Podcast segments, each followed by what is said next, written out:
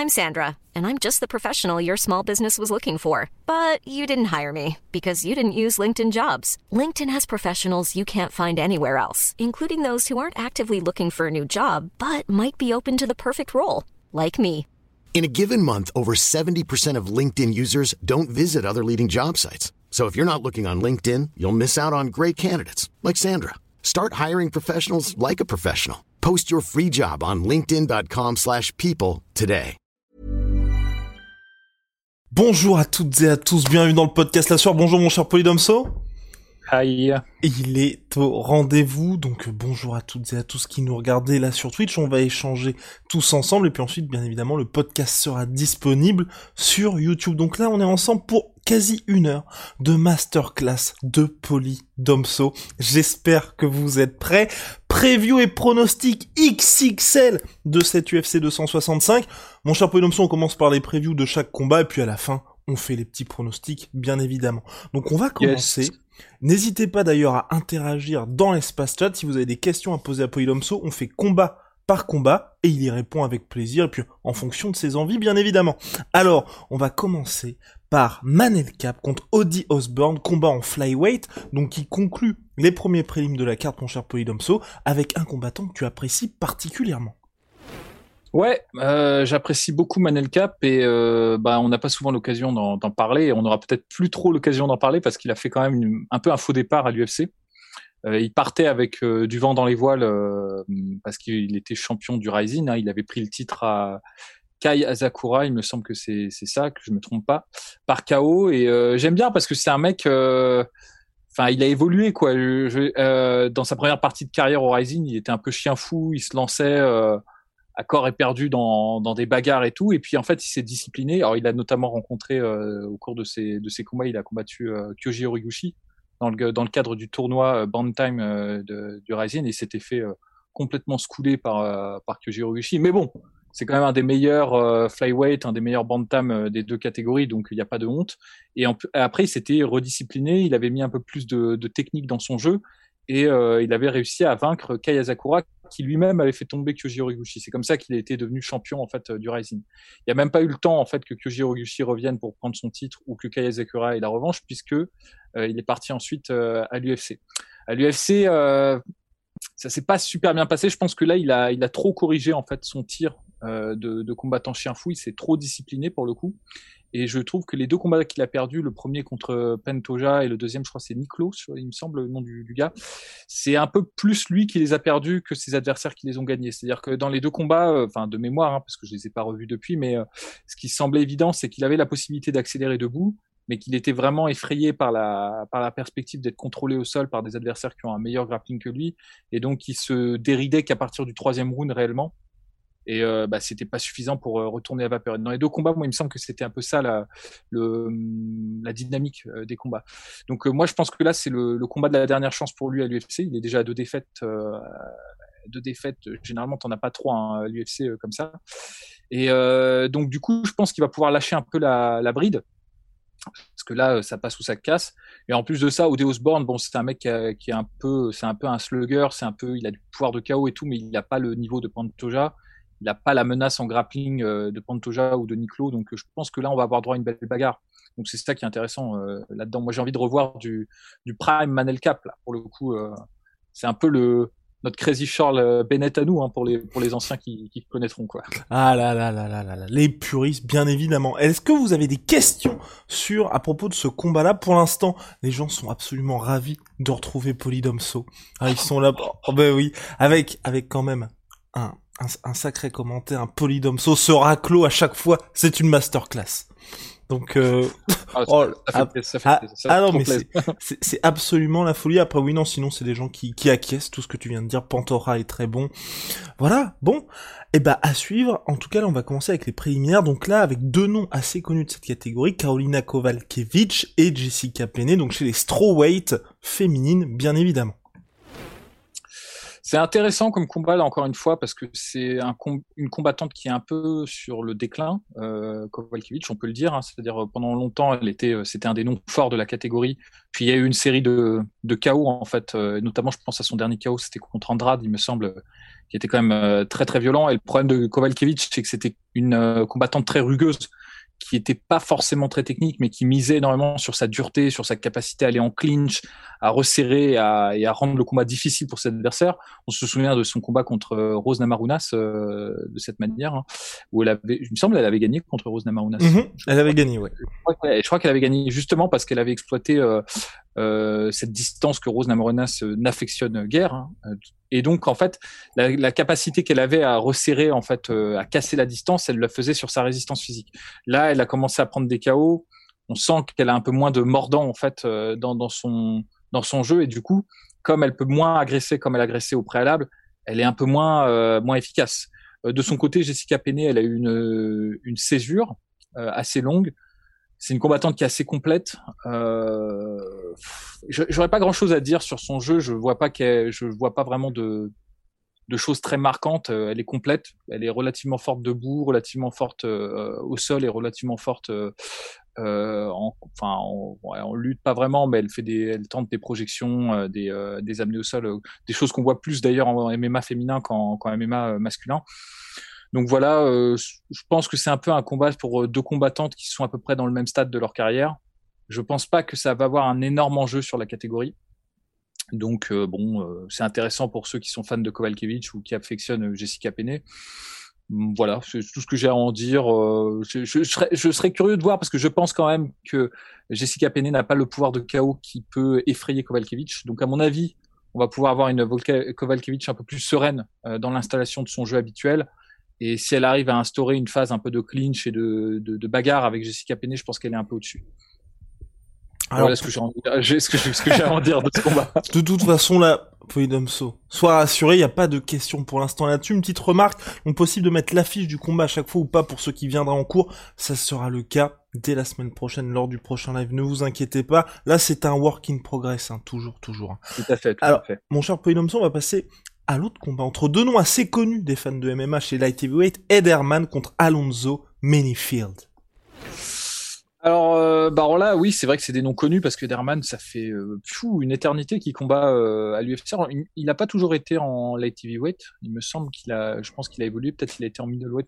Je dis peut-être une énorme bêtise, mais de mémoire, hein, c'est ce que je dis. Oui, il a été en middleweight. Oui. Il a été en middleweight, ouais. Donc c'est un des, c'est un des tauliers. Tu sais, ça fait comme, ça fait partie des mecs comme Sam Alvey qui sont tu les vois à peu près sur toutes les cartes. C'est, ils sont ubiquitaires ces mecs-là. Euh, régulièrement, ils sont là. Euh, Ederman, ce que je peux dire, c'est qu'il est dur au mal. Euh, il a du savoir-faire. Le truc, c'est qu'il prend quand même beaucoup de dommages. Il n'a pas un striking qui est très imperméable, mais il s'accroche et il peut exploiter en fait certaines opportunités qui se présentent à lui. Le dernier combat où j'ai vu, c'était un peu abusé de lui, mais c'était contre Luis De Castro, il me semble que c'est son nom. Peut-être je, je me trompe, mais euh, en gros, il perd le combat par euh, TKO. Néanmoins, l'arbitre interprète mal ce TKO et pense qu'il y a eu une faute. Il replace le combat en fait, et, là, euh, Ederman arrive à, à gagner par soumission. Euh, Mike Rodriguez. Mike Rodriguez, pourquoi Luis de Castro Je sais pas pourquoi. Mike Rodriguez, ouais, tout à fait. Donc c'était ça. Et euh, donc bon, c'était un peu abusé, euh, pas de bol pour Mike Rodriguez, mais euh, c'était pour montrer la, la résilience et la ténacité d'un mec comme Ederman. Il faut jamais sous-estimer ce, ce, type de combattant parce que c'est un vétéran, il a de l'expérience, il sait laisser passer l'orage des mecs qui sont plus jeunes et plus explosifs que lui. Alors euh, ça passe ou ça casse parce que, comme j'ai dit, il prend quand même pas mal de coups. Euh, il peut se faire il peut se faire éteindre par un mec qui, est, euh, qui a plus d'athlétisme et qui est plus rapide que lui. Je pense notamment à son sa défaite contre euh, mince comment il s'appelle? l'Ukrainien que j'aime bien. Ibrahimov? Non, qui a combattu en Kalaev récemment. Ah Nikita Krylov. Nikita Krylov, voilà, il avait pris un high kick contre Nikita Krylov comme ça parce que justement il était resté dans cette distance d'échange qui n'était pas vraiment euh, l'endroit qu'il dominait le mieux. Euh, de, son côté, Alonso Midfield, c'est un peu l'inverse, j'ai envie de dire. C'est un peu un mec euh, qui serait un diamant brut quelque part. Il y a des failles dans son jeu. Il est très explosif, très athlétique. Le truc, c'est qu'il n'a pas justement, il me, à mon sens, un des combats que j'ai vu de lui, ce savoir-faire. Tu vois, il sait pas très bien se gérer et il peut se faire dépasser. Donc c'est une opposition qui est intéressante pour ça, euh, celle d'un mec qui a clairement des aptitudes physiques là, qui aujourd'hui sont largement supérieures à celles d'Ederman, mais qui n'ont pas le, le savoir-faire ni ni le, la patience, ni la stratégie, ni l'arsenal complet d'un Ederman. Donc en réalité, c'est intéressant parce que soit, enfin moi je vois deux, deux issues à ce qu'on va. Soit Alonso Midfield vraiment balaye Ederman en un round, ce qui est tout à fait possible, hein, parce que comme je l'ai dit, il y a des trous dans le dans le striking euh, d'Ederman. Soit Ederman arrive à laisser passer l'orage et euh, revient sur la fin et peut gagner par soumission ou par décision euh, contre Alonso Midfield. Donc c'est mine de rien, bon même si les noms manquent un peu, il manque un peu le lustre. Et pareil, l'enjeu de ce combat n'est pas énorme pour la catégorie. c'est intéressant quand même pour ça, justement pour voir ce type d'opposition entre le, vieux briscard qui a deux trois tours dans son sac et le mec euh, qui a, vraiment des aptitudes physiques énormes et qui peut s'améliorer de combat en combat. Donc euh, pourquoi pas on avance petit à petit. Maintenant, place au Bantamweight avec Vince Morales contre Draco Rodriguez, mon cher Polydomso. Euh, alors, j'ai pas grand chose à dire euh, de ce combat. je suis, je suis navré, mais je, je connais pas les deux gars en fait. je pense que là, je vais, je vais, je vais sortir ma carte Joker parce que j'ai pas envie de dire de bêtises. J'ai pas eu le temps de, de voir tout sur ces gars-là. C'est peut-être des mecs euh, très très bons, mais euh, je, je les connais pas. Donc euh, là, je, je Joker. mon Joker. Joker. pour ce combat. Joker de Polydomso, mais là, mais là, il y a pas de Joker, les gars.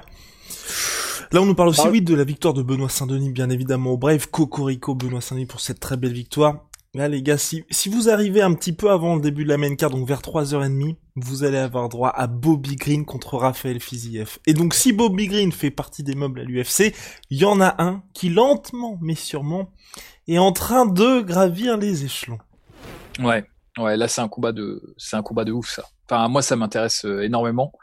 Euh, déjà pour voir, euh, parce que j'aime, en fait, j'aime beaucoup les deux combattants, Raphaël Fiziev et Bobby Green, parce que c'est, des gens qui ont un style qui est tellement spécifique dans leur striking, euh, qui est tellement marqué euh, du, du, sport en fait euh, d'où ils proviennent originalement, c'est-à-dire Raphaël Fiziès, ça se lie à 40 km que c'est un maître de Muay Thai quoi. Ça, ça, se voit à sa position, ça se voit à son à ses maniérismes, à ses techniques qu'il utilise et tout. Il a il a une garde haute. Le seul combattant comme ça de mémoire en, à l'UFC actuellement qui a un, style aussi euh, défini, aussi spécifique, c'est Mounir Laziz, tu vois, qui lui aussi vient du euh, du Muay Thai. Ils ont cette attitude de garde très resserrée. Ils sont assez hauts sur leurs appuis. Ils ont vraiment, on sent que c'est des mecs qui ont, ouais, qui ont vraiment, euh, qui ont fighté en, en Muay Thai.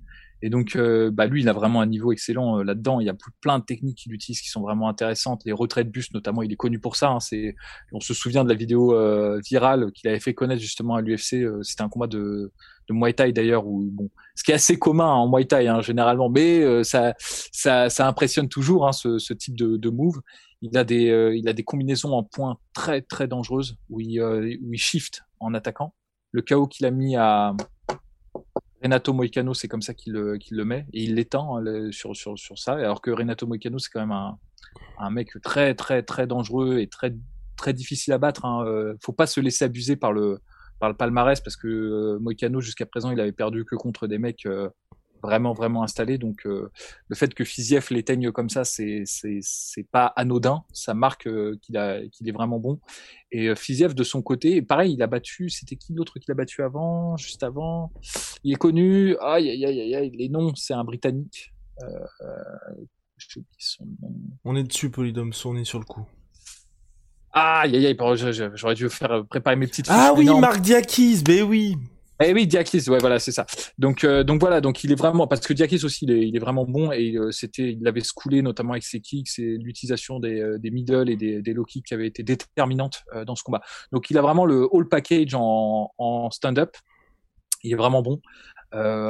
après, je trouve qu'en reste à savoir, c'est toujours la question qu'on a face à un profil complet comme, euh, enfin, un profil plutôt spécifique comme Raphaël Fiziev. Quelle est la qualité euh, de son jeu dans les autres domaines du combat? Pour le moment, ça n'a pas été réellement exploité. La seule défaite qu'il a eue, c'était plus une défaite par, euh, bah, il s'était fait zapper par un coup de pierre tourné en début de combat. Enfin, c'est un truc qui arrive, quoi. Ça, c'est pas, à mon avis, on peut pas en tirer de grandes conclusions. Euh, on peut juste euh, avant annoncer en fait que en réalité il a le, un peu aussi le défaut des combattants de Muay Thai. Il a besoin de s'installer euh, dans un rythme. C'est un peu un diesel Fiziev. le temps de prendre ses marques, de prendre sa distance et tout. Et si tu le, à mon avis, si tu le prends de vitesse, ça peut être une stratégie à utiliser contre lui. Même debout, tu peux le prendre de vitesse, je pense, dans les premiers rounds euh, surtout dans les premiers instants, en fait, le temps qu'il installe son groove, qu'il installe sa distance et tout. Pour ce qui est de euh, Bobby Green, parce que là j'ai parlé euh, longuement de Raphaël Fiziev, moi j'aime beaucoup Bobby Green parce que bon, lui pour le coup c'est beaucoup plus un, vétéran. Il est là depuis un certain temps, il a rencontré plein de mecs notamment euh, je, comment il s'appelle Edson Barbosa et tout. Enfin il a il a des combats contre plein euh, plein de gens. Dustin Poirier on nous dit dans le chat aussi hein. Dustin Poirier tout à fait exactement. Et d'ailleurs euh, c'est marrant ça, avec Dustin Poirier il partage l'utilisation de la de la garde en shoulder roll qui est un des moi c'est pour ça que j'aime beaucoup Bobby Green. Alors il a moins de succès que Dustin Poirier avec ça mais c'est un des premiers de mémoire à l'UFC à avoir fait une utilisation extensive de cette défense là donc le shoulder roll le roulement d'épaule mais c'est plus pour vous donner une, euh, image, ceux qui, regardaient et qui ne comprennent pas ce que, je dis, mais euh, c'est plus la technique de Philly Shell euh, façon Floyd Mayweather, façon James Tony, façon qui d'autre encore Archie Moore pour les anciens. Enfin, c'est le, fait de se protéger avec son épaule et de, de rouler avec les coups de l'adversaire pour revenir. C'est quelque chose qu'on voyait pas en fait, on ne voyait pas ça du tout euh, quand Bobby Green euh, l'a utilisé euh, pour la première fois. Enfin, il doit y avoir des combattants qui ont dû le faire avant, mais à ce niveau-là, ça se voyait pas en fait. Et depuis, c'est en train de faire son chemin parce que Dustin Poirier utilise cette méthode défensive. Sean Strickland, qui a combattu ce week-end, utilise cette méthode défensive aussi également.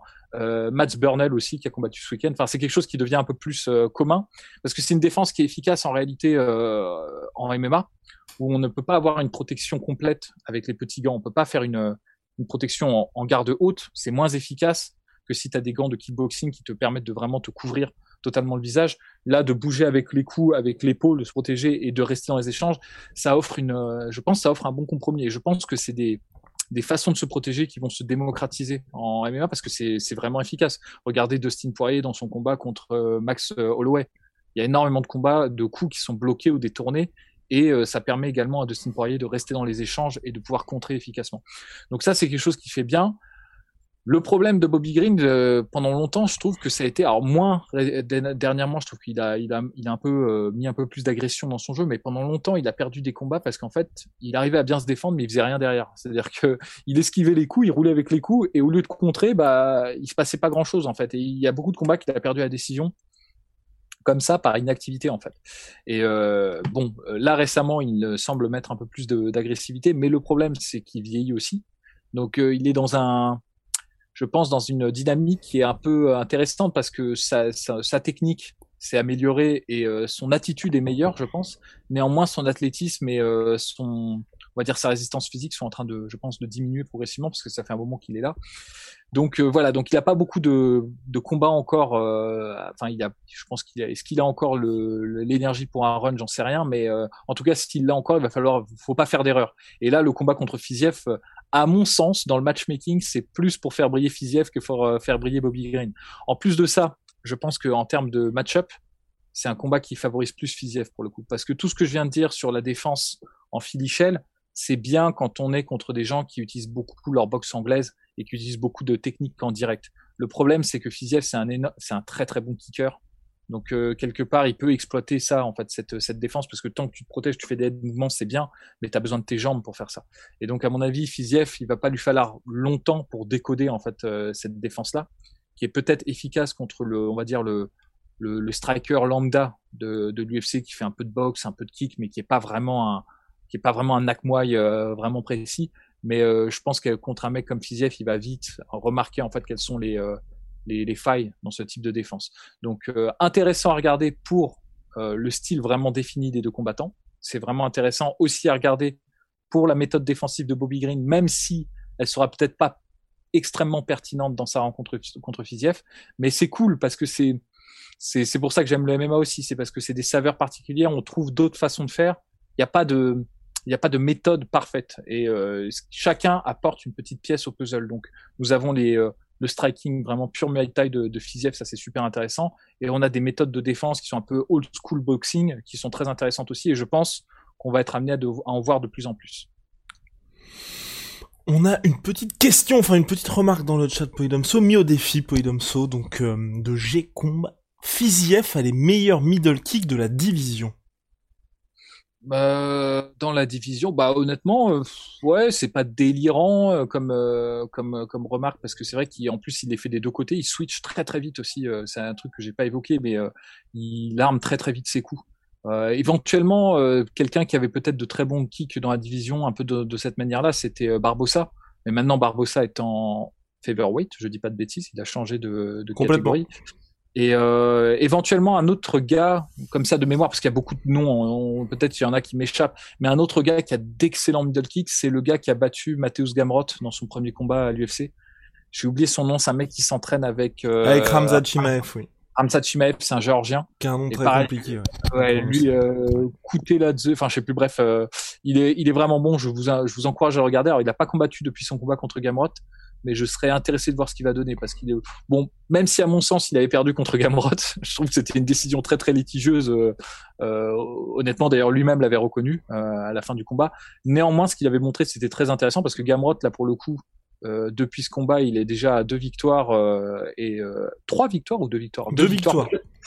très très rapide et c'est vraiment un très très bon Gamrot. Donc faire ce qu'il a fait contre un mec comme Gamrot, ça vaut le coup. Et je me souviens notamment de ses kicks qui avaient très bien marché contre Gamrot. Et ben voilà, mon cher Polydomso, avant de passer à la main card, il, va euh, voilà reprendre des forces. On va lancer le générique spécial semaine UFC 265 et ensuite c'est la main card les gars. On a mis les petits plats dans les grands.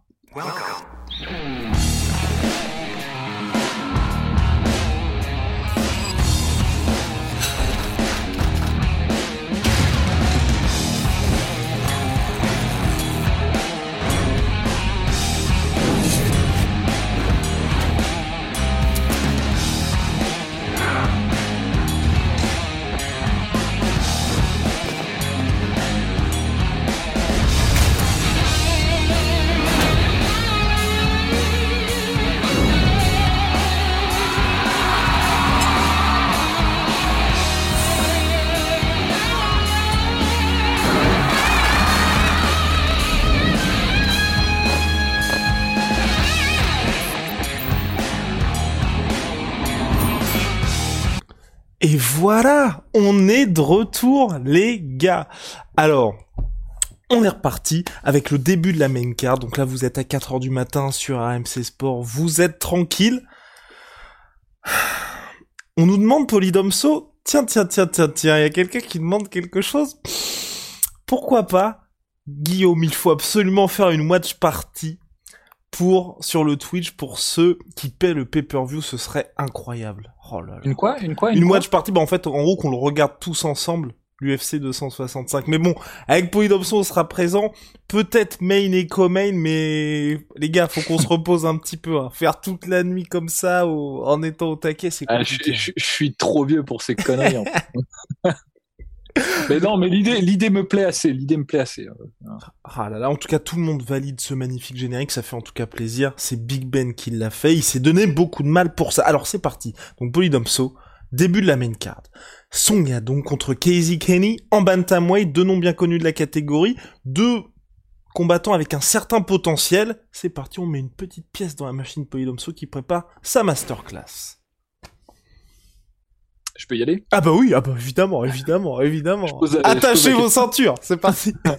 ah, c'est c'est ouais, c'est deux prospects. Euh... Enfin même, est-ce qu'on peut dire des prospects? Les mecs sont sont dans le top 10, donc euh, je je sais même pas si on peut dire prospects, tu vois, à ce niveau-là, mais c'est des des mecs euh, qui à mon avis vont compter euh, dans la catégorie, qui ont est-ce que est-ce qu'ils reviennent d'une défaite? Je crois que Song Yadong a perdu contre Kyler Phillips euh, récemment, c'était son dernier combat, et Casey Kenny, je crois que son dernier combat c'était perdu contre Dominic Cruz. C'est ça. Donc c'est plutôt, enfin je veux dire, ils sont bien bien dans la catégorie. Moi j'aime bien les deux. Ils ont ils présentent euh, tous les deux un jeu qui est qui est très intéressant. Alors on va procéder par euh, par combattant.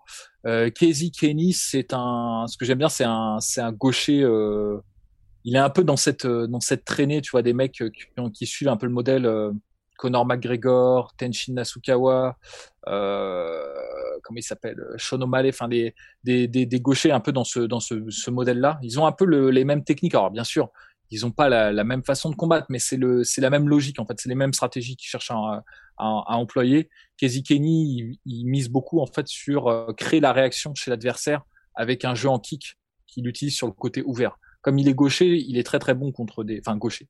Il est fausse patte et il est particulièrement efficace contre des mecs qui sont en garde orthodoxe parce que c'est sur son côté ouvert.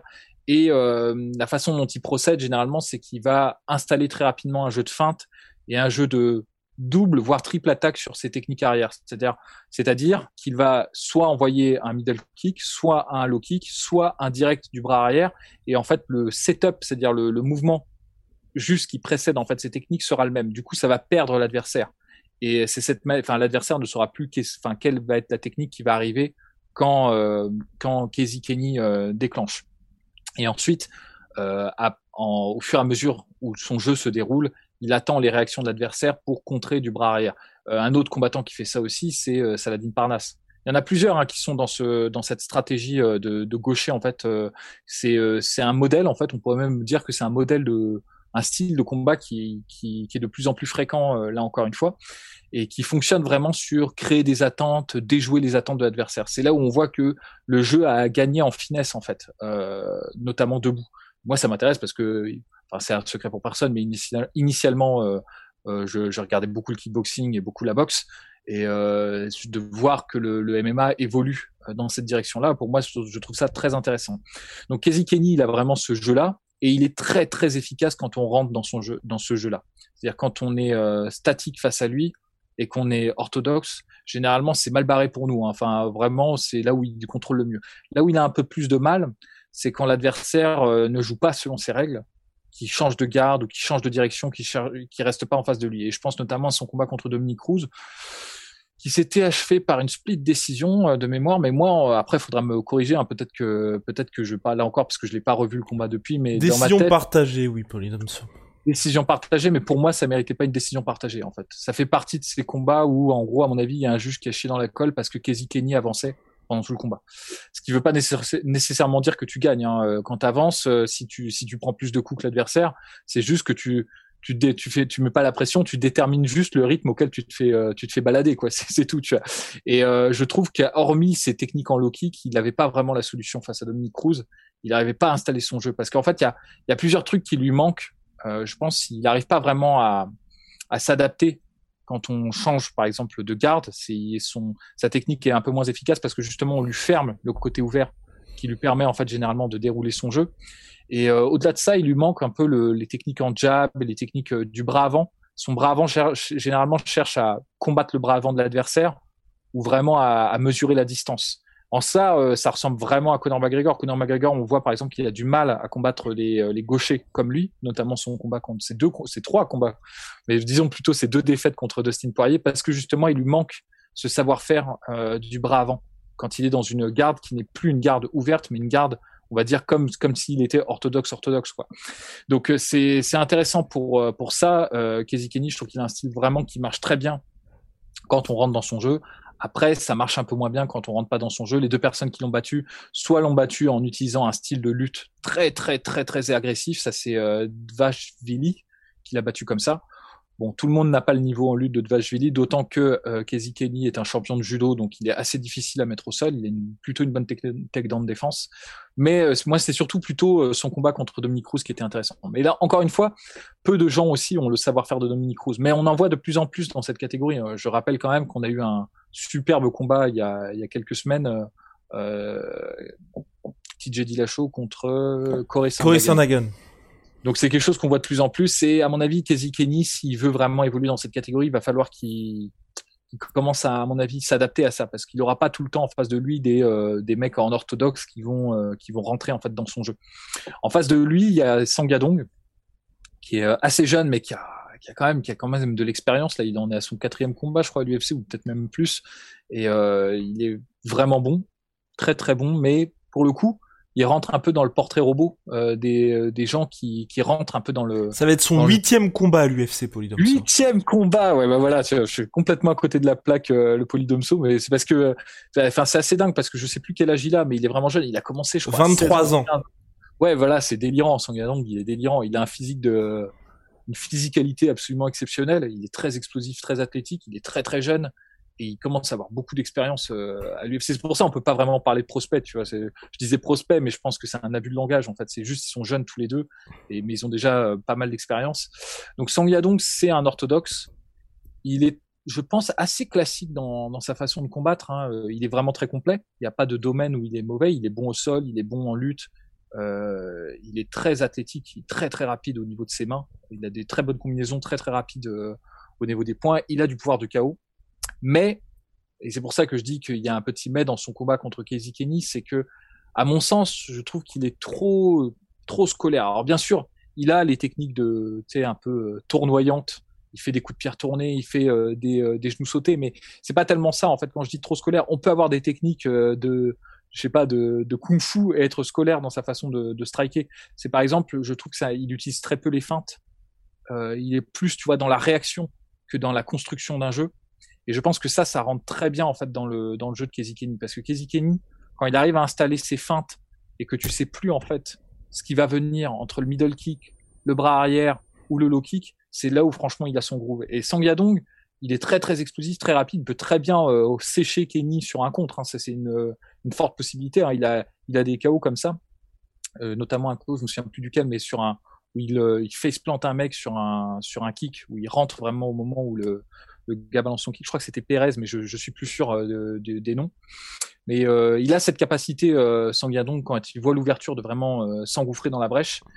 néanmoins, quand on le quand on le quand on le qu'on confuse un peu, quand on crée un peu de confusion sur le jeu et que tu masques un peu ses attentes, justement cette cette cette capacité de surréaction et de surréaction athlétique, ça peut être exploité à son encontre.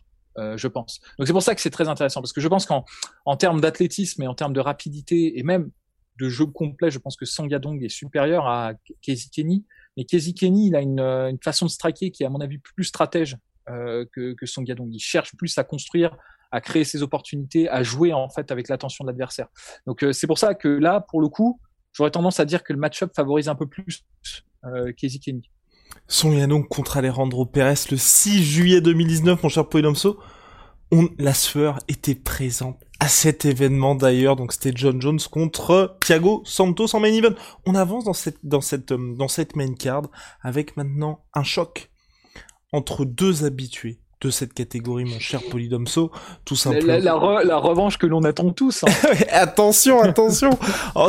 Entre Angela Hill et Teixeira Torres, bon, bah, que, dire Que dire que dire, que dire. Non, mais en plus, je dis ça, et en plus, moi, j'apprécie beaucoup regarder Angela Hill, euh, la regarder combattre, hein, j'entends, euh, comprenez-moi bien, évidemment. Oh là là euh, là là là là là euh, oh, oh, oh, En plus de ça, je la trouve plutôt mignonne, donc il n'y a, a, pas de mal, il n'y a pas de mauvaise pensée. Hein, mais je trouve qu'elle est très intéressante à voir combattre parce que justement, ce que je disais à propos de Casey Kenny, de la construction d'un jeu en striking, je trouve que c'est une des rares filles qui le fait. mais non, mais c'est vrai parce que... Commentaire de Flanté94, comprenez-le bien, comprenez-le bien. ouais, bah forcément, comprenne qui pourra. Ouais. Non, mais mais notamment une, pour pour les fins connaisseurs, elle avait fait une série de photos avec Jessica Penney je laisse ça en suspens, vous ferez vos recherches et vous, vous comprendrez ce que, ce que je veux dire. Mais euh, néanmoins, au-delà de ça, c'est une des rares nanas euh, qui a, je crois, elle a un bilan négatif à l'UFC, il me semble, elle a 8 victoires et 9 défaites. Euh, elle gagne un combat, elle en perd un, elle gagne un combat, elle en perd un. Euh, mais elle reste toujours compétitive. Même dans les combats qu'elle perd, je crois son dernier combat contre Claudia Gadella, où pareil, franchement, ça m'aurait pas choqué que ça passe de son côté. Euh, elle a ce, elle a cette capacité, elle construit son jeu. En fait, ce qui lui manque à Angela Hill, c'est bon déjà je trouve qu'elle n'est pas nécessairement très complète. Tu peux la, tu peux la zapper un peu en, en lutte et en grappling. Mais au-delà de ça, je pense que c'est une question de physicalité. Elle a pas le, elle pas, pas vraiment de punch et euh, elle est pas très très forte pour la catégorie. je pense qu'il y a beaucoup de, de combattantes qui l'ont battue juste en, en, prenant des coups et en se faisant doubler en striking, mais euh, en l'accrochant et en et en la, en la rudoyant un petit peu. Et d'ailleurs, de mémoire, je crois que son premier combat contre Tessia Torres, c'était ça qui s'est passé. Bon, pareil, alors là, je l'ai pas vu depuis des années. Enfin, euh, vous comprendrez bien que même si j'apprécie beaucoup Angela Hill, je re-regarde pas forcément ses, euh, ses combats. Euh, mais c'est intéressant parce que justement, elle a cette capacité de construction, de, de créer des pièges. Elle a des trucs qu'elle fait que j'aime bien. C'est, par exemple, tu vois, elle va faire une esquive sur un côté, elle va changer de garde, elle va revenir avec le crochet. C'est des trucs que tu vois même pas chez les mecs, tu vois. Ça, donc, elle a des, des tricks et des constructions qui sont vraiment très intéressants à regarder et d'autant plus chez les euh, chez les euh, chez les combattantes féminines parce que il y a un écueil. Bon je vais pas me faire des amis en disant ça mais c'est vrai que on ironise souvent sur les combattantes féminines. Alors il y en a qui sont excellentes hein, et dont qui peuvent en inspirer même euh, même au niveau des mecs hein, ça il y a, y a pas de doute. Mais il y a beaucoup de nanas qui combattent et surtout en striking, tu as vraiment l'impression qu'elles font du PAO en fait. C'est-à-dire qu'elles euh, qu'elles font des combinaisons qu'elles ont apprises par cœur selon la situation, mais que, enfin, tu vois, c'est pas euh, c'est pas une réaction ou un truc par rapport au, par rapport à l'adversaire quoi. C'est juste elle a appris à faire un deux crochets elle va le faire un deux crochets. Et c'est pour ça enfin notamment le dernier combat là qu'on a vu la Macy Berber contre Maverick mais c'était horrible à regarder à cause de ça tu vois parce que justement faisait quasiment du shadowboxing à à deux mètres de distance quoi. Et ça c'est et il y en a plein des nanas comme ça. Il y en a plein des nanas qui combattent de cette manière là et euh, donc euh, pour le coup quand quand une meuf ne le fait pas bah, il faut le souligner. Angela Hill, pour le coup, c'est ce qu'elle fait debout. Le problème, c'est qu'il manque certains trucs dans son jeu. Il, en fait, il manque principalement, elle pourrait être très très bonne si elle avait un peu plus de mordant euh, dans ses frappes. Et euh, je pense qu'elle, honnêtement, hein, je pense qu'elle peut battre Tessia Torres, euh, mais elle peut la battre, mais je pense que c'est Tessia Torres qui va gagner parce qu'à mon avis, on va avoir droit à une, une redite du premier combat. C'est-à-dire que je pense que dans la distance de striking, ça va être elle qui va dominer, mais elle fera pas suffisamment mal à Tessia Torres. Et donc Tessia Torres qui a un jeu un peu plus complet, un peu plus un peu plus rude, un peu plus rugueux va, va gagner la décision. Je pense. Hein, bon, j'avance sur mon prono, mais je pense que c'est ça qui va se produire. Et ça m'embête parce que je pense que c'est dommage. Angela Hill, il lui manque peu de choses pour être euh, vraiment efficace. Et je pense que en termes de potentiel, si elle avait résolu ce truc-là, si elle avait un peu plus de chaos, de pouvoir de chaos, elle aurait pu aller, je pense, plus loin que Tessia Torres et que beaucoup de beaucoup de nanas. Donc, euh, donc voilà. Donc je suis curieux quand même du combat. Euh, c'est intéressant quand même. Polydomso curieux, intrigué. Petit commentaire de de Jacques. C'est à ce genre d'anecdote que l'on voit que Polydomso est un expert. Oh là là là là là là là là là là. Couverne de louanges, notre cher Polydomso. On enchaîne avec un choc particulièrement intéressant chez les welterweight entre le numéro 5 et le numéro 6, Kiesa, numéro 5, Michael Kiesa, numéro 6, Vicente Luque. Donc deux gars qui se rapprochent lentement mais sûrement de title shot, deux gars qui n'ont toujours pas affronté Kamaru Ousmane et deux mecs qui sont euh, bah, qui restent sur des victoires. Donc ça peut être particulièrement intéressant tout ça, mon cher Polydomso.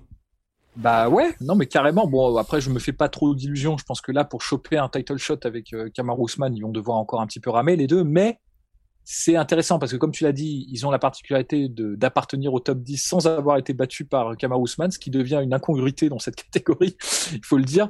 Et euh, au-delà de ça, ils sont sur tous les deux une bonne lignée de victoires. Hein. Je pense que Kiesa, il est sur quatre victoires d'affilée en... D'ailleurs, il me semble qu'il est invaincu en welterweight. Complètement invaincu en welterweight, Kiesa. Et euh, Luke, trois victoires, dont un très très bon combat. Euh, le, je pense le dernier combat intéressant de Tyrone Woodley, où franchement, euh, Tyrone Woodley m'a surpris. Je pensais qu'il allait nous faire du classique Tyrone Woodley, mais il a décidé euh, YOLO, c'est peut-être mon dernier combat de l'UFC, j'y vais à fond et c'était super intéressant. Donc euh, ouais, on a là c'est des combattants qui sont très intéressants à regarder, hein. ça c'est sûr. Michael Chiesa euh, parce que c'est un, il se transforme en lutteur euh, grappleur étouffant. Et c'est un modèle qui est toujours intéressant parce qu'il a la capacité de le faire.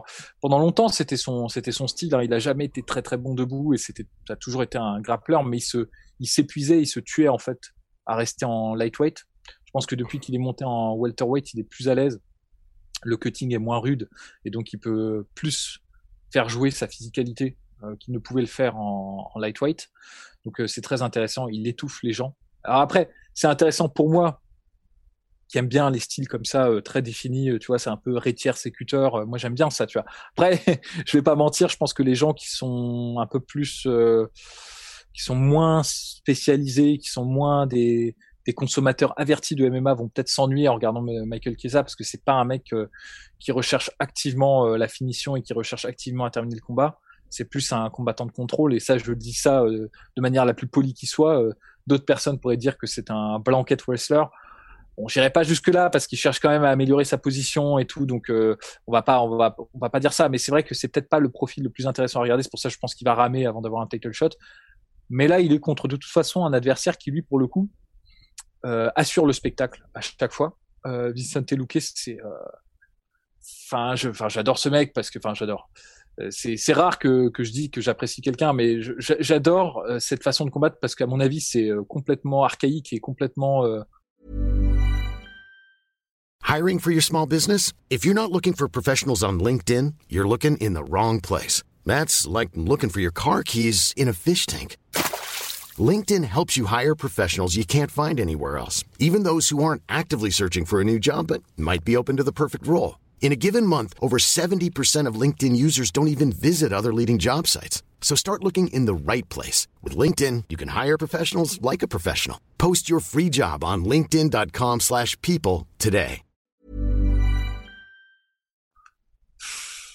Obsolète aujourd'hui, enfin obsolète non, mais d'une autre époque en fait. aujourd'hui dans une dans une ère où on a des sportifs de plus en plus euh, professionnels qui cherchent de plus en plus à gagner, tu vois, en termes de points, en termes de je gagne un round, je gagne un autre round et j'essaie de maximiser mes chances de gagner. Vicente Luque, euh, il n'est pas du tout comme ça. Lui, c'est je vais te mettre KO quoi. Je vais te mettre KO, je vais prendre trois coups dans la tête pour en mettre un. Donc euh, c'est c'est super. Enfin, je veux dire c'est c'est assez rare de voir des mecs qui ont cette mentalité encore aujourd'hui. Donc rien que pour ça, il faut regarder Vincent Luque. Et au-delà de ça, euh, même si c'est un bagarreur, c'est un slugger et qu'il a, a un gros menton et qu'il a du pouvoir de chaos, il est aussi très technique. Hein. Ses contre du bras avant et du bras arrière, euh, quand il est euh, son contre du crochet euh, du bras avant, c'est une, c'est une merveille. Honnêtement, si tu, tu sais, il y a le, t'as des mecs comme ça qui ont, qui ont, ils ont masterisé un, un move tu sens qu'ils ont dû le répéter un million de fois. Et ça, c'est clair, il n'y a pas d'espace, tu vois, quand il, quand il envoie son crochet, il y a l'épaule et tout, son menton, il est imbriqué, et c'est toujours au bon timing, et c'est au-dessus de l'épaule de l'adversaire, ou genre pile sur le menton, il d'une précision incroyable. C'est magnifique à regarder. C'est magnifique à regarder. Donc, pour cette raison, je pense que ça va être intéressant parce que, je, me répète, de toute façon, tous ces combats sont intéressants, mais ça va être passionnant de voir cette opposition parce qu'on va voir toute une phase où debout et sur l'approche, Michael Chiesa, il va pas avoir droit à l'erreur, hein, parce que s'il déconne, euh, s'il est un peu paresseux sur son sur ce sur le, le, la façon dont il va resserrer la distance, à mon avis, c'est dodo direct hein, euh, face à Vincent Luque. Ensuite, après, une fois que le clinch est installé, qu'on est contre la cage, je pense que c'est une euh, confrontation qui va plus euh, avantager Michael Chiesa, même si, même si, il faut pas euh, nier que, enfin, il faut pas oublier que Vincent Luque a comme partenaire d'entraînement Gilbert Burns, et qui a l'habitude, à mon avis, de, se parer de cette manière-là avec quelqu'un qui a aussi un gros jeu en grappling et un gros jeu en lutte. Donc, franchement, ça peut être cool. Franchement, ça peut être cool. Le ton est donné. Bien maintenant, on va passer au co-main event. José Aldo contre Pedro Munoz chez, chez. Pour celles et ceux qui se réveillent un petit peu tard, Amanda Nunes n'est pas présente sur la carte positif au coronavirus. La GOAT ne défendra pas sa ceinture Bantam face à Juliana Peña lors de l'UFC 265. Alors donc José Aldo contre Pedro Munoz, José Aldo toujours en quête d'un deuxième titre après la ceinture featherweight. Mon cher Poidomso, c'est parti. Bah c'est un combat pour le coup. Bon, moi, je vais, je vais, jouer carte sur table à chaque fois que je parle d'Aldo. J'ai un petit problème d'objectivité parce que euh, bah, j'adore ce mec, quoi, pour le coup, et je ma philosophie, c'est de dire quand on a un biais, euh, quand on a un biais de préférence ou quand on est fan de quelqu'un, il faut l'annoncer tout de suite. Moi, je suis fan d'Aldo et donc j'essaie toujours au mieux euh, de rester objectif le concernant. Et c'est pour ça que, contrairement à ce que les gens pourraient penser, euh, je suis plus sévère avec Aldo qu'avec les autres combattants. Parce que justement, je m'efforce au maximum de réfréner mes, mes élans de, de fan. Et donc, euh, pour moi, j'y crois plus trop en fait à Aldo dans cette catégorie. Je pense que c'était un peu son champ du signe.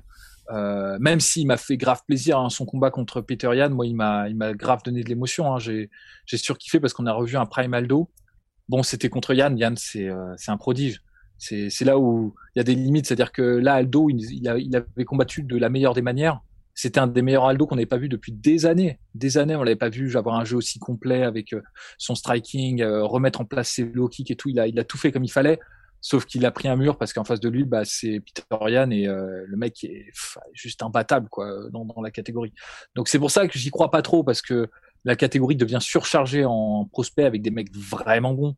Regarde, regardez Cory Sandagen, TJ Dillashaw, le combat était oufissime. Et je pense que tu vois, c'est il y a, y a, trop de mecs et trop de mecs jeunes et talentueux en fait. Néanmoins, j'aime bien ce qu'il fait parce que euh, il a encore, il en a encore sous le coude quoi. Il n'est pas non complètement largué. Euh, il a un jeu qui est très très complet. Moi, j'ai bien aimé notamment, euh, même si c'était un peu plus du, du contrôle, mais ce qu'il a fait contre Chito Vera, d'amener au sol et de contrôler euh, Chito Vera et vraiment de prendre le dos et tout ça. Donc, c'est peut-être moins excitant pour les gens qui voulaient plus du chaos, plus de la baston, mais en termes de stratégie, c'était très intéressant. En plus, d'ailleurs, euh, Chito Vera était totalement démuni par rapport à ça. Ils n'avaient pas quoi faire. Donc, euh, il est toujours capable, euh, je pense, de battre beaucoup de gens dans la catégorie. Euh, je le vois pas, en revanche, euh, titiller les, euh, les meilleurs des meilleurs. Euh, ça, c'est pour ça que je, je restreins un peu mon enthousiasme par rapport à ce combat. Mais de toute façon, là, dans la rencontre qu'il a, c'est contre Pedro Munoz, qui, à mon sens, pareil, est un acteur qui est plus du côté vétéran de cette catégorie que du côté euh, espoir et du côté euh, potentiel title challenger. Euh, Pedro Munoz, même si hein, il est toujours capable, son dernier combat contre Rivera était super intéressant, notamment avec l'utilisation très très très intensive des deux côtés hein, des calf kicks.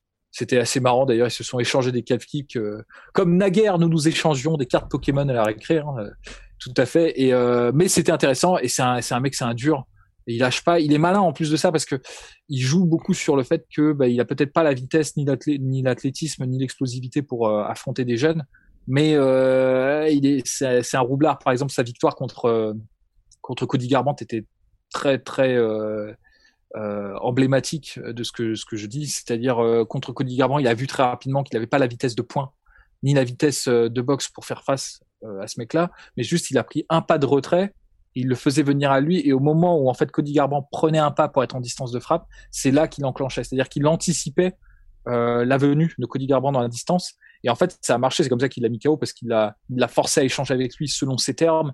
Et il a pu choper un mec qui était donc plus jeune, plus explosif. Et euh, enfin voilà, tu vois. Donc c'est pour ça, il a du savoir-faire lui aussi. Donc on a deux briscards, deux vieux briscards qui vont s'affronter. Je pense que José Aldo a un peu plus de, de bouteilles que, que Munoz. Mais euh, néanmoins, Munoz, euh, son jeu de calf kick et tout ça, enfin, il a de quoi sérieusement emmerder euh, Aldo. Si Aldo il va un peu en manière paresseuse, juste en anglaise, il peut se faire dépasser. Si en revanche Aldo nous refait du Aldo qu'il a fait contre Peter Yan ou contre Chito Vera, parce que je trouve que justement l'amener au sol, le contrôle et tout ça, ça peut être très intéressant. Ouais, je pense qu'en trois rounds, il peut, il peut, il peut le faire, quoi. C'est une possibilité. C'est une possibilité. Place au main event. Derek Lewis, Cyril Gann pour la ceinture intérimaire heavyweight. Les deux hommes s'affrontent donc en main event de l'UFC 265 à Houston, Toyota Center chez Derek Lewis. On avait déjà fait la preview avec Poidomso qui est disponible sur la chaîne YouTube et toutes les plateformes. Si vous nous écoutez d'ailleurs sur iTunes, les 5 étoiles, ça fait toujours plaisir. On est aussi sur Spotify et j'en passe. Mais là, ça y est. Là, c'est l'heure des pronostics. Et là, Polydomso va se mouiller. Comme rarement. Alors, on, fait les pronos là ou directement? C'est vrai qu'on avait déjà fait la preview. Hein, c'est pour, ça, faisons les pronos, faisons les pronos. sauf si, sauf s'il y avait quelque chose que tu avais ajouté. Non, non, je pense euh, on avait déjà fait plusieurs vidéos en plus euh, dessus, donc je renvoie nos chers viewers à, ces previews qui sont, à mon sens, euh, complètes, autant que faire se peut, n'est-ce pas? Et pour le coup, bah, on va commencer les. Bah, alors si on fait les pronos, je te propose qu'on refasse on remonte par la carte. Et, et, ben voilà, on va faire ça pour On a quand même une question. D'ailleurs, n'hésitez pas si vous avez des questions par rapport au main event. Là, en plus, on est plus de 200 en direct, donc formidable. Donc question. Mais oui, eh. question de Nico Ten. Pensez-vous que Gann peut succomber à la pression? Title shot, conférence de presse Houston, premier main event numéroté C'est une possibilité. C'est ce qui rend le combat euh, incertain. Si tu vois, honnêtement, je vais être transparent parce que bon, d'être le plus mesuré possible euh, dans la dans la preview et dans la dans l'autre preview. Je crois qu'on en a fait deux déjà des previews sur euh, sur ce combat. Euh, J'essaie toujours de peser le pour et le contre, de donner les voies de solution des uns et des autres. Si c'était un combat comme ça, on va dire sans le titre, avec une préparation un peu plus longue et pas à Houston, honnêtement, je la donnerais quasiment à 99% à Cyril honnêtement, euh, je pense qu'il y a plein de trucs qu'il sait faire que que Derek Lewis euh, il va être largué quoi. Le truc c'est qu'il y a plusieurs incertitudes qui rendent le combat un peu plus chiant à pronostiquer.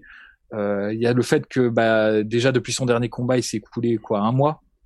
il y a eu un aller-retour en France. Enfin, tout ça, ça peut. il y a eu deux du coup. je sais pas s'il cut, mais du coup, ça fait deux pesées à faire. Non, il cut pas. Il cut pas, Cyril heureusement parce que ça, pourrait ça pourrait jouer en fait contre lui. Donc voilà donc ça rend le combat vraiment euh, ça, ça, ça joue beaucoup plus en faveur de Derek Lewis qui a pas eu un schedule aussi chargé.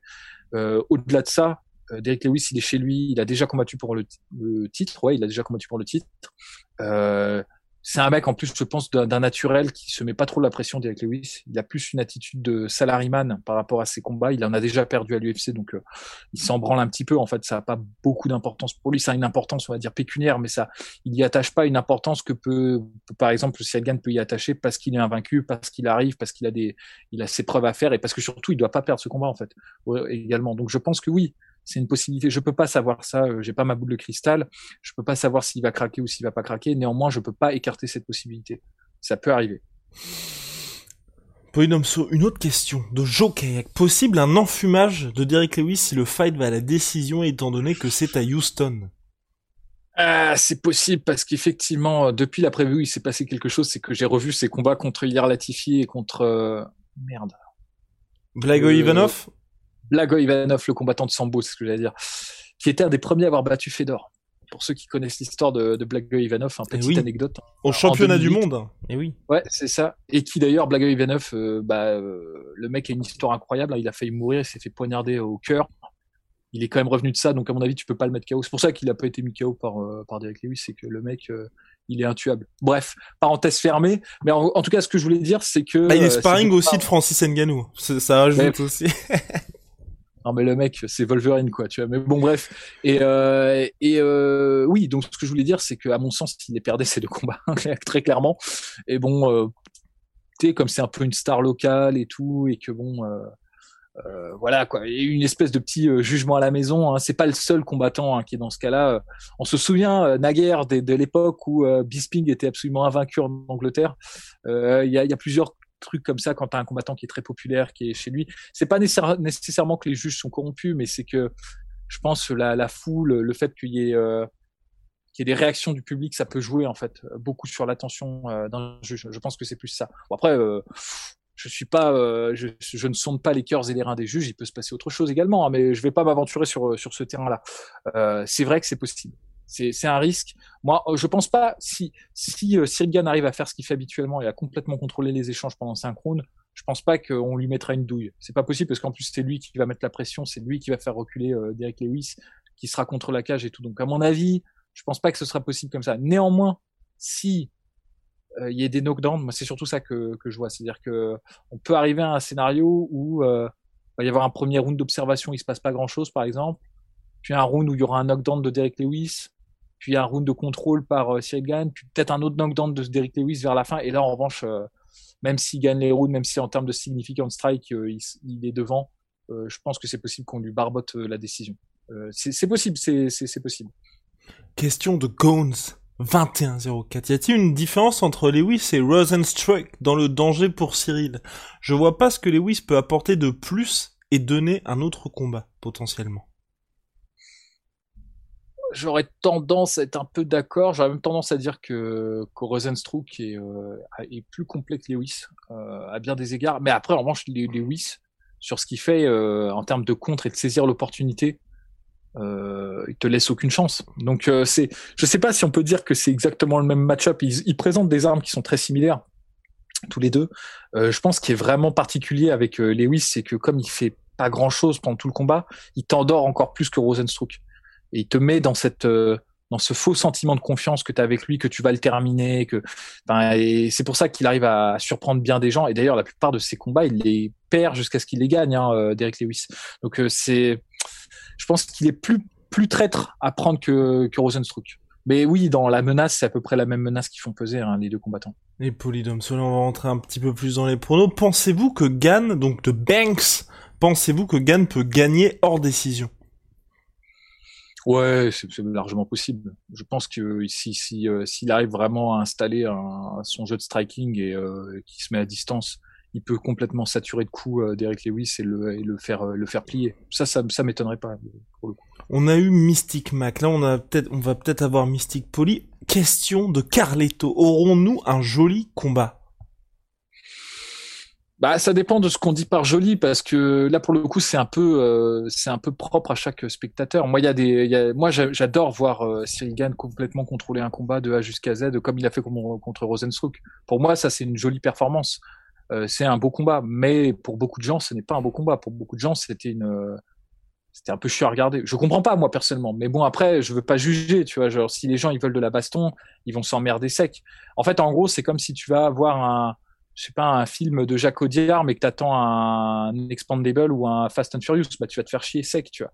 Mais en revanche, si tu vas en attendant un truc avec des dialogues ciselés, avec une bonne, euh, une bonne ambiance et euh, un bon scénario, bah là, tu vas pas te faire chier sec. Bah, c'est pareil avec Ça dépend vraiment de ce que t'attends. Si t'attends à ce qu'il arrive et qu'il euh, mette une branlée euh, et qu'il termine et qu'il arrache ta tête façon Ngannou à Derek Lewis au premier round, je pense que tu vas t'ennuyer un petit peu. Si en revanche tu, as conscience de ce qu'il apporte sur la table, des risques qu'il prend et de la façon dont il contrôle le combat en striking, c'est très très rare de contrôler un combat en, uniquement en striking. Il y a très peu de combattants qui arrivent à le faire. Hein.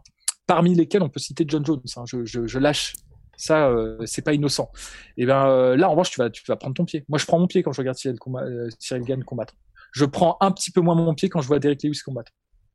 Voilà, si je, peux, je peux donner mon, mon, opinion sur ça. Oh là là là là. Et Calf Kicks, oui. Mais, ça, veut pas dire, ça veut pas dire que j'ai raison. Là, pour le coup, c'est subjectif. Comment ce que tu apprécies un combat ou ce que tu apprécies pas un combat? Mhm. Voilà. Et eh ben voilà, parfait, Poidomso. Question de Calf Kicks. Il est fragile au corps, nous précise Calf Kicks concernant euh, Derek Lewis. C'est vrai, et je pense que c'est peut-être un truc que va rechercher euh, la team euh, Gann. Je pense que c'est c'est un peu la voie qui a été montrée par beaucoup de combattants. Il y a plein de combattants qui ont exploité ça face à Derek Lewis. Alors avec plus ou moins de succès, mais euh, bah parce que tu vois, le problème c'est que tu prends un combat, par exemple Travis Brown a fait ça et ça a très bien marché jusqu'à ce qu'il perde. Euh, Volkov a fait ça, ça a très bien marché jusqu'à ce qu'il perde. Donc c'est c'est là, c'est présent. C'est sûr que c'est une arme qu'il faut utiliser. Après, moi, je, je pense que c'est à faire et c'est un truc que j'ai évoqué dans la preview. Je pense que c'est bien sûr une arme qu'il faut utiliser, mais c'est pas une arme qu'il faut utiliser euh, euh, sèche, ce que je veux dire à poil, sans, sans rien euh, derrière. Il faut l'armer, il faut la dissimuler parce que je pense que ça fait partie des fenêtres d'opportunité de Derek Lewis, de contrer euh, Cyril Gann sur une technique en kick. Je pense que c'est ça qu'il va chercher à faire. Moi, je suis persuadé que ça va être son game plan. Il sait qu'il a affaire à un, à un mec qui kick beaucoup, qui change beaucoup de garde, et à mon avis, il aura étudié même si faut pas se laisser abuser hein, par euh, l'image que donne Derek Lewis. Hein. Derek Lewis, il aime beaucoup donner cette image de nonchalance, euh, genre je me prépare pas et tout. Mais néanmoins, euh, s'il y a quelque chose que nous montre ces combats, c'est qu'il se prépare par rapport à ses adversaires. Le contre qu'il a placé face à Curtis Blade, il avait préparé cette éventualité du, du shoot un peu paresseux de Curtis Blade. Moi, je pense qu'il va regarder en fait la façon dont Cyril Gann amorce ses techniques en kick, notamment ses changements de garde. C'est là-dessus généralement que Cyril Gann les amorce. Et c'est là où, à mon avis, il va peut-être tenter une avancée au moment où il y a un shift, au moment où il y a un switch, au moment où il y a une technique de jambe qui est utilisée pour essayer de, de choper Gann. Et s'il arrive à choper Gann dans cette position-là, avec un Gann qui est sur une jambe, donc il peut pas, il peut pas effectuer de retrait, il peut pas se sortir de danger. Là, il y a un vrai risque. Donc, c'est une arme qui va être très efficace. Elle est là. Je pense pas que que, que Derek Lewis ait beaucoup de défense par rapport à ça. Néanmoins, ça va être aussi une opportunité pour Lewis. Donc c'est vraiment un double tranchant. Je pense qu'il faut que ce soit utilisé par Gann, parce que ce serait dommage de s'en priver. Je pense que c'est par cette méthode que le finish arrivera s'il doit arriver. Mais il faut vraiment qu'il qu'il utilise plus de feintes, qu'il vraiment qu'il déjoue les, attentes de, de Derek Lewis. Faut pas qu'il y en se disant bon je vais faire mon shift et je vais faire mon middle parce que là à mon avis euh, le contre sera présent. Question de Dismukes Jr. mon cher Polydomso qui a déjà répondu un petit peu mais bon Peut-être que tu as d'autres éléments à ajouter là-dessus. D'ailleurs, on est 230 maintenant sur le live, donc ça se passe sur Twitch. Si vous nous regardez ou nous écoutez en podcast après, n'hésitez pas, bien évidemment. On regarde les commentaires et on y répond ensuite. Ça nous donne de l'inspiration pour des potentiels podcasts. Polydomso, jamais sous pression comme Cyril Gann. Alors donc, Dismuke, 5 semaines pour la récup. C'est un peu chaud, point d'interrogation. Je suis d'accord. Je suis d'accord. Moi, c'est pour ça que je suis moins certain sur ce combat. Euh, D'autant qu'il a pris des coups contre Volkov notamment aux, jambes. Et je pense que c'est un peu la, crainte que j'ai si ça peut affecter sa mobilité. Bon, il n'en a pas pris beaucoup, mais il a quand même pris un round où il a pris beaucoup de low. Euh, enfin, il a pris plusieurs low et c'est des low kicks de Volkov. Hein, c'est pas des low kicks euh, euh, un peu dégueux balancés comme ça au hasard. Hein. Volkov, c'est un mec qui vient du Kyoku, il sait kicker. Hein, c'est le genre de gars qui peut te péter des battes de baseball avec avec ses low kicks. Donc donc voilà. Donc ouais, c'est ce qui rend le combat incertain. Moi, je pense que là, ça va être tendu pour la reprise. C'était, ça fait partie du risque qui a été pris hein, de, de, la part de Cyril Gann. Question de Gones. Est-ce qu'on pourrait avoir une mauvaise surprise si Cyril combattait contre le top du top, Nganou, Jones ou Miocic? Un peu comme Francis lors du premier title shot, avec un combattant trop unidimensionnel et un jeu au sol trop faible.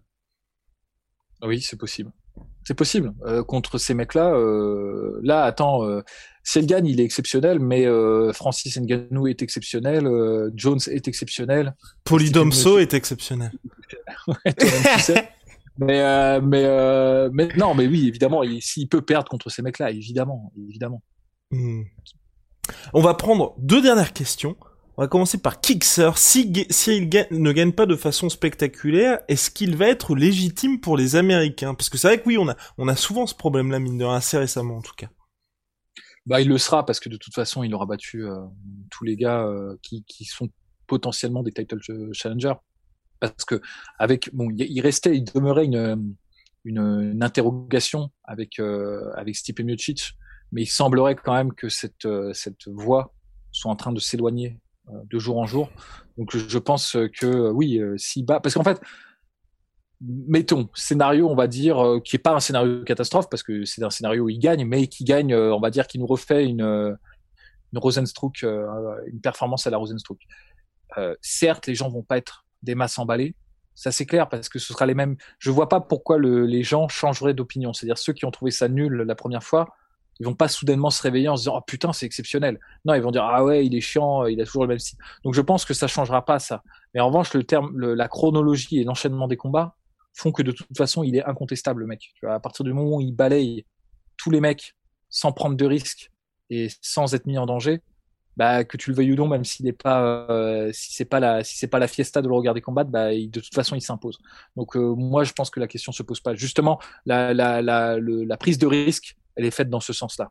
Je pense que Gann a pris ce risque-là parce qu'il sait que de toute façon, s'il va par la voie, on va dire, euh normale, s'il attend qu'on lui donne des combats et tout, il va devoir ramer encore plus parce que justement, on pourra, tu vois, le mettre dans un agenda où on va dire bon bah on va attendre encore un combat, puis on va attendre encore un combat, puis on va attendre encore un combat. Là, le fait est qu'il zappe tout le monde et qu'il prend, il prend la priorité en fait s'il gagne contre Derek Lewis. Donc, euh, à mon avis, c'est pour ça que c'est tout toute la raison de ce combat-là. Et en plus, il sera champion intérimaire, donc. Euh, question ne se pose pas quoi. Money in the bank. Dernière question mon cher So, donc est-ce que Lewis de Shingerik, est-ce que Lewis prendrait le risque d'amener Cyril Gann au sol, sachant que Bon Gamin lui est bien supérieur dans ce domaine? Euh... Ah, ce serait marrant parce que je pense que personne ne le verrait venir, hein, ça pour le coup. Euh, je pense pas qu'il ait le niveau en, j'allais dire en lutte, mais il est pas mauvais, hein, euh, Derek Lewis, justement à partir du clinch pour faire des projections, euh, des trucs comme ça. Enfin, il a suffisamment de force physique pour le faire, mais je trouve, je pense qu'en fait c'est plus une question de, de coût euh, et efficacité. C'est-à-dire que, à mon avis, Derek Lewis, il, a, il joue sur la corde raide avec son cardio aussi. Une des raisons pour lesquelles il arrive à, à gérer ses explosions, c'est qu'il les compte parcimonieusement en fait dans le combat. Et c'est pour ça qu'il fait presque rien la plupart du temps dans un combat. C'est-à-dire, il attend, il fait quelques kicks sautés euh, histoire de, faire venir l'adversaire à lui. Il explose sur des techniques en contre, mais il est vraiment, il compte ses techniques. Hein. Il gère son énergie parce que il peut pas, euh, à mon avis, il peut pas faire 10 000 tentatives d'amener au sol et tout ça. Il va se cramer en faisant ça. Donc c'est pour ça que je pense pas que ce soit un game plan qui sera très efficace contre contre Gann. Après, euh, en réalité, ça pourrait être une piste de progression pour Derek Lewis. Moi, je pense qu'en grand endpoint, par exemple, Derek Lewis, il doit être, il est, redoutable. Il fait flipper. Hein, euh, quand, tu te retrouves sous Derek Lewis et que lui, il peut te frapper, qu'il a son énergie, là, t'es mal. Hein. Donc, c'est vraiment. Euh, pourquoi pas? Peut-être que, là, le, viewer a peut-être décelé le plan caché de Derek Lewis, parce que là, pour le coup, c'est un truc qui est tellement inattendu et euh, qui serait très efficace, je pense, s'il arrive à le faire en une fois. Si en revanche, il foire sa première tentative de takedown, je pense qu'il devrait abandonner ce plan-là, tu vois, honnêtement, euh, parce qu'il en aura pas trois ou quatre euh, contre contre Gann. Et bah voilà, mon cher Polydomso, bien, ça, ça arrive à sa fin. Question, quand est-ce qu'on pourra sub à la chaîne? Ça arrive très bientôt. Là, on est un petit peu plus actif. Et si vous avez apprécié cette preview sauce Polydomso, soyez rassurés parce que désormais, chaque lundi, en fin d'après-midi, il sera là pour décortiquer les plus belles cartes de MMA et de boxe anglaise, bien évidemment. Mon cher Polydomso, on va se retrouver cette semaine à des horaires un petit peu différents. Oh, oui. Ah oui, les ah, bah, pronos. Mais oui, on n'a pas fait les pronostics. Oh là là là là, quelle honte, quelle honte. Euh, c'est le moment en plus qui est attendu par nos viewers parce que généralement c'est le moment où je me trompe. Exactement, non mais oh là là, quelle honte. Alors, c'est parti pour les pronostics de l'UFC 265. On va y aller crescendo, vous le savez très bien. On se fait toute la carte? Euh, Non, non, non, non. Moi, je fais juste ce que ce dont j'ai parlé. On commence par euh, Manel Cap?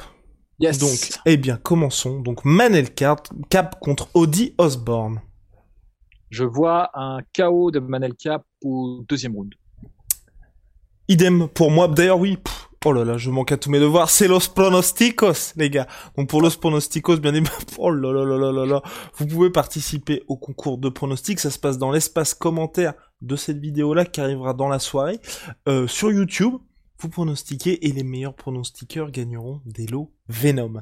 Alors, on avance un petit peu. Carolina Kovalkiewicz contre Jessica Penney.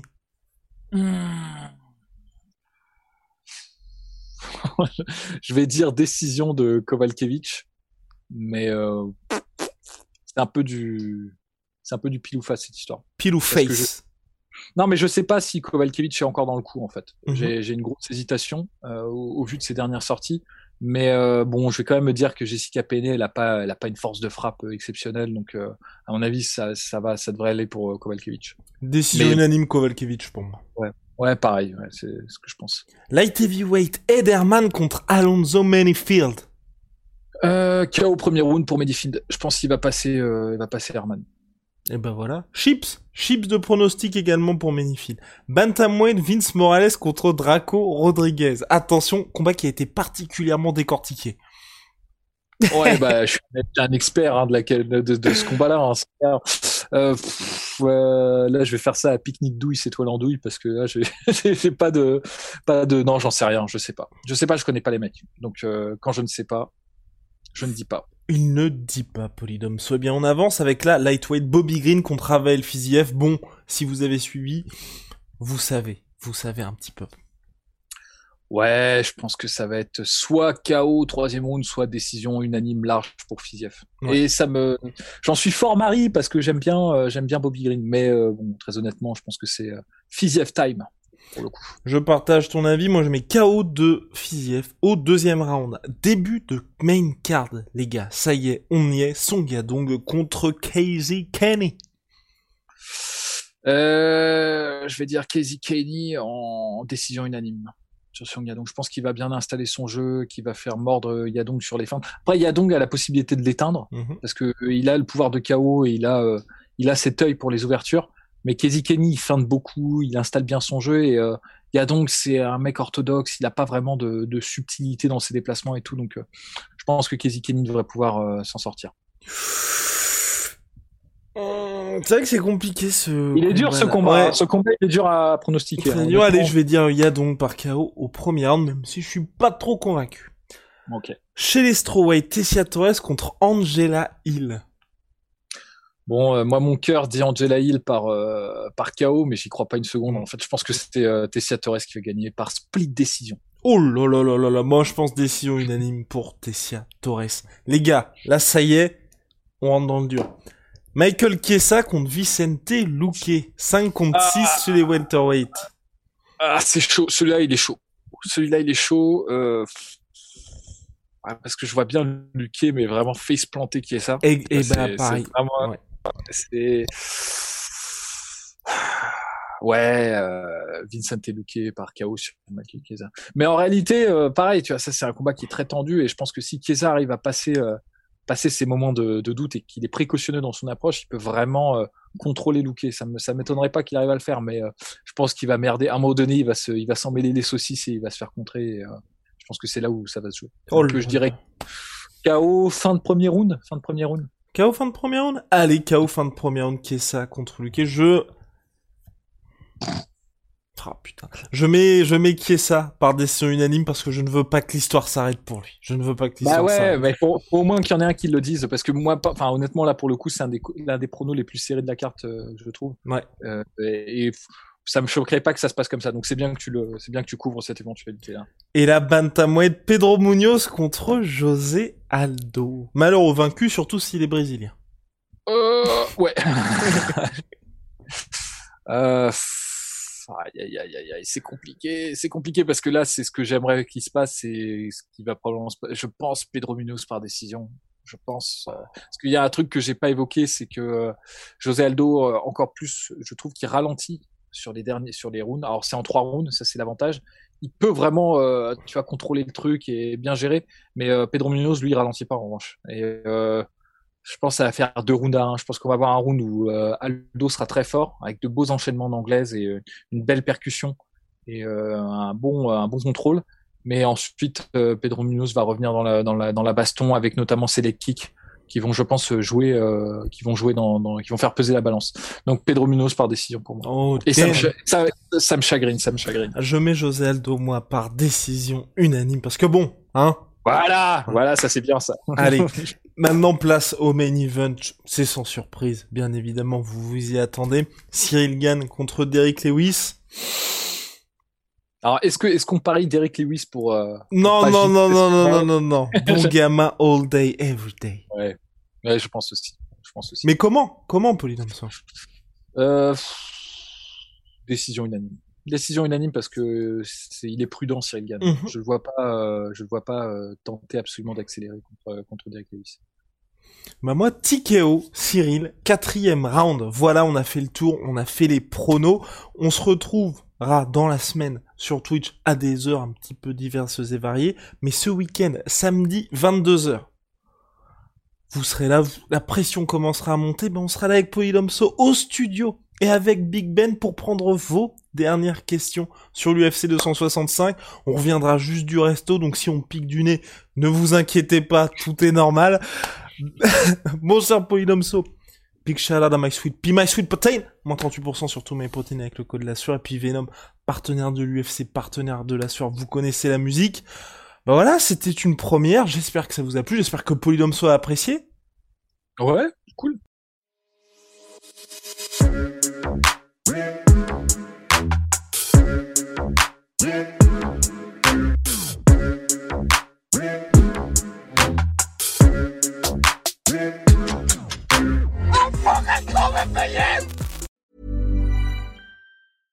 Imagine the softest sheets you've ever felt. Now imagine them getting even softer over time. That's what you'll feel with Bowl and Branch's organic cotton sheets. In a recent customer survey, 96% replied that Bowl and Branch sheets get softer with every wash. Start getting your best night's sleep in these sheets that get softer and softer for years to come. Try their sheets with a 30-night guarantee. Plus, get 15% off your first order at bowlandbranch.com. Code BUTTERY. Exclusions apply. See site for details.